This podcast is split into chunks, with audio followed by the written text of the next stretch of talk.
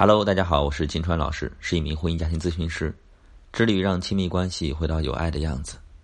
这个清明长假呢，文章的新恋情又曝光了。之所以说又啊，是因为自从他和马伊琍一别两宽，隔段时间他就会冒出来一波。娱乐记者们不仅对明星出轨离婚啊津津乐道，而且呢，对浪子新欢旧爱还穷追不舍。这一次呢，在昏暗灯光下、晃动镜头里，媒体拍到了文章和神秘女子约会，两个人手挽手粘在一起，甜蜜的羡煞旁人。爆料的媒体这样写道：“已经见朋友，看来不差钱，早已住在一起。”当然，这个消息经互联网传播后，马上就有了二次、三次的效应。有人喊话马伊琍，有人提到姚笛，还有人想到了文章和马伊琍的两个女儿。在我看来啊。文章今天的处境道出了男女战争的三个普遍真相，或者是说道出了男人出轨后，男人原配和第三者之间最具有代表性的情感样本。首先，第一个真相呢就是出轨后的男人离婚可以，但是不会娶第三者。在百度百科中，文章的高光时刻至今停留在二零一七年。二零一七年三月。文章凭借《少帅》获得中国电视剧品质盛典年度表演巨星。二零一七年九月，文章凭借表白马伊琍的谐音梗电影《路遥知马力》获得三十一届中国电影金鸡奖导演处女作奖。此后，他便再无可圈可点的作品。两年后，他再次火爆全网，是因为他和马伊琍离婚了。离婚宣言里，他这样写道：“吾爱一粒，同行半路，一别两宽。”余生漫漫，依然亲情守候。马司令遥遥回应：“你我深爱过，努力过，彼此成就过。此情有憾，然无对错。往后各生欢喜。此心有憾，是什么憾呢？最大的憾就是全国人民都知道，在马伊琍二胎待产期间，文章大摇大摆的牵起了姚笛的手。”闹了个足以载入娱乐史册的著名的出轨门，这是二零一四年的旧事，但这桩旧事是文章马伊琍情事里无法躲避的暗疮，也潜伏了那段关系里三个主人公的命运。东窗事发后，马伊琍像很多发妻一样，选择了且行且珍惜的顾全大局。文章也和很多出轨男一样，表示痛改前非，回归家庭。为此呢，他们用了五年时间，去缝合情感，去破镜重圆，去通过公众人物的示范效应，给那些同样遭遇婚外情的夫妻们，试图当重新来过的典型。不管是当众再次求婚的秀恩爱，还是借助作品一起飞的新尝试，他们都在竭力的向唱衰他们的人证明，我们很幸福。可是他们忽略了，这种证明本身。就是一种底气不足，就是一种创伤再现，就是一种用力过猛，就是一种尚未治愈。因为真正的治愈根本无需证明。果然，五年后，他们决定放过彼此，面对诚实的自己。文章和马伊琍离婚后，曾有人预测他会和姚笛复合，这怎么可能呢？我们先不说姚笛是不是有婚约在身，就算姚笛还是单身。文章和姚笛结合的可能性也很低很低，为什么呢？我们想想身边人的例子就知道了。一个月薪八千块的普通男人老王，他出轨后呢，被老婆逮了个正着，然后被发妻告到了单位，弄得人尽皆知，满城风雨。老王在人言可畏的发妻要挟中，不得不离了婚，但最终他也没有娶到那个人尽皆知的第三者，而是和崭新的女朋友们。谈起了一场又一场的快活的恋爱，那么是不是证明了男人都是喜新厌旧的坏蛋呢？其实不尽然。最根本的原因是什么呢？那是因为男人一旦因为出轨离婚，就会落了个里外不是人。男人内心里面其实也是有点怨恨第三者的，这种潜意识里的恨会驱动他宁愿再寻新欢，也不会。尝试牵起第三者的手，那些直男们普遍把利益和脸面看得比天还大，他们多数也理性，对于把自己的形象和事业毁掉的婚外情，同样是怀着羞耻、怨恨、悔恨，这种不堪回首的复杂心理，会让他们把第三者当成破坏者，所以会从潜意识里面去排斥、去远离，除非啊，他真的是实在是没有选择了。在过往的咨询案例当中，我见过了太多这样的男人，他们是迫不得已离婚的，大多数人啊。那不是绝对的啊，都不愿意当第三者的接盘侠，反而在婚姻破裂那一刻，也彻底的宣告了他对第三者的放弃。我们时常听到的“逼宫的小三，原配的命”，说的就是这种阴暗的人性。凡是导致或者见证我最羞耻的事情的人，我都会远离。我要在崭新的关系里当个轻松自在的自己。当然啊，具体到文章和马伊琍的战争里面。故事其实还要避免的，男女战争的第二个真相就是决绝的法器，狠心离婚的是他，痛不欲生的也是他。我一直呢是比较欣赏马伊琍的，觉得在她身上有着雌雄共体的一面。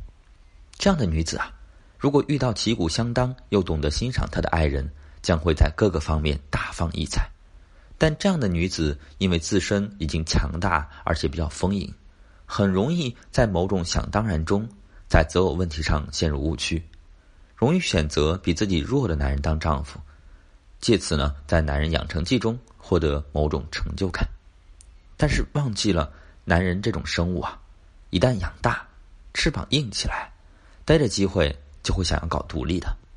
马伊琍比文章大近八岁，我们都知道啊，在他们刚结合的时候，马伊琍已经是有大女主的光环了，但是文章呢？却是初出茅庐，马伊琍陪着文章成长，给了他资源，为他撑起娱乐圈的一片天。文章一开始呢，感恩戴德，言必说爱，后来慢慢觉得，太强的他不再可爱了。文章未必就是人人诛之的渣男，但是文章从小丈夫到出轨男的转变，还是道出了亲密关系里女强男弱、女大男小的凶险。当文章不再需要教母，那么马伊琍的存在就显得可有可无了。